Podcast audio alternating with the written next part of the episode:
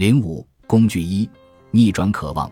当你必须做一件你一直逃避的事时，请使用这项工具。人们都会避免做对自己来说最痛苦的事，而宁愿生活在一个严重限制我们从生活中有所收获的舒适圈里。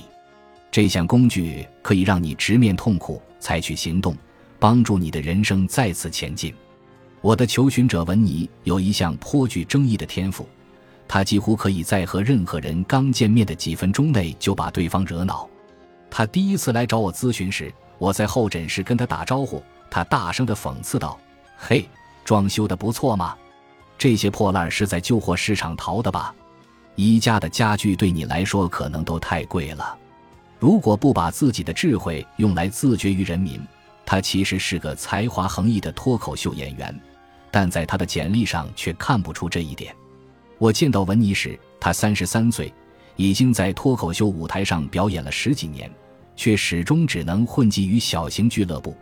其实，文尼并非没有机会，他的经纪人竭尽全力为他在更大的俱乐部、脱口秀节目和情景喜剧中谋求一席之地。尽管这些机会竞争激烈，但文尼还是很有优势的，因为他非常有趣。但问题在于他不停地破坏经纪人的努力。有一次。经纪人安排他与一家在业内呼风唤雨的大型俱乐部的老板见面，他却没有出现，甚至也没有打电话去解释原因或者重新安排见面时间。这简直就是压垮经纪人的最后一根稻草。他威胁文尼，如果不来找我咨询，就要解雇他。所以我就决定来走个过场。文尼狡黠的眨了眨眼。我问文尼，那次为什么没有赴约？他找了一大堆借口，第一个就很滑稽：“我可不是能早起的人。”他委屈地抱怨道：“我的经纪人明明知道的，如果这次见面对你的职业生涯很重要，就不能破例一次吗？”文尼坚决地摇摇头：“我绝对不会踏上那台所谓的为了事业去做任何事的疯狂跑步机，那样的话压力太大了。如果连早起都这般吃力。”文尼的事业停滞不前也就不足为奇了，错失与大老板的见面只是他自我破坏的最新例证而已。另一次滑铁卢发生在一场他被经纪人安排参加的露天慈善募捐活动上。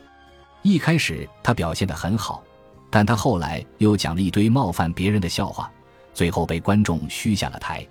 他似乎很享受把人惹怒这件事。还有一次。他的经纪人想尽办法让他获邀出席一场好莱坞宴会，在那儿他本有机会想给电视情景喜剧选角的人美言几句，结果他烂醉如泥，衣衫不整的出现，浑身散发着呕吐物的气味。你有没有问过自己，为什么会搞砸自己的事业？我问他，我没有搞砸任何事，我只是不想出卖自己。你在宴会上溜须献媚，看上去似乎无伤大雅。他们可能真的会帮你一把，但很快你就要重新审视你的笑料包袱，把最好玩的讽刺部分进行删减，最后你就只能为了讨好观众，让自己显得有亲和力而讲一些平平无奇的笑话。如果显得有亲和力意味着需要准时出席聚会，那这正是文尼需要做到的，但他并不这么认为。我的工作要求我显得有趣，而不是讨好别人。如果你想要讨好型的表演者，那你找一个认为白面包抹蛋黄酱很美味的人就好了。我还可以贡献一只牛皮纸袋，让他带着这份美味去上班。文尼现场展示着他如何毁掉自己的事业。更糟糕的是，他相信自己这样做是出于美德。但我当场揭了他的老底。我觉得你已经想通了，你可以去跟你的经纪人说，没有他你也会过得很好。你对自己的现状很满意，你也可以自行安排俱乐部的演出时间。我把笔记本和笔扔到桌上，站了起来。如果现在就结束咨询，我可以不收费。文尼瞪大了眼睛，说话开始有些结巴。但，但是，我想我们可以。他闭上眼睛，重新组织了一下语言。我并不是不想有更好的发展，那何妨实话实说。为什么一直把事情搞砸？温妮沉默了一小会儿，最后终于承认，他讨厌将自己的命运寄托在别人身上，比如面试、试镜，甚至只是给可能对他的事业有帮助的人打个电话。这些情形会让他感到处于弱势，容易受挫，所以他避之唯恐不及。我问他，对别人有需求有什么不好？我讨厌这种事情。他吼道。在几个问题之后，他终于坦陈了原因。我天生就是个逗人开心的小丑，大声的表演去，吸引人们的注意力。小时候，我经常在我父亲的客户身上试验新的笑料，他快被我搞疯了。为什么？他做特殊行业，什么样的生意呢？殡葬业。我忍不住笑了。别这样，文尼，严肃点。我很严肃。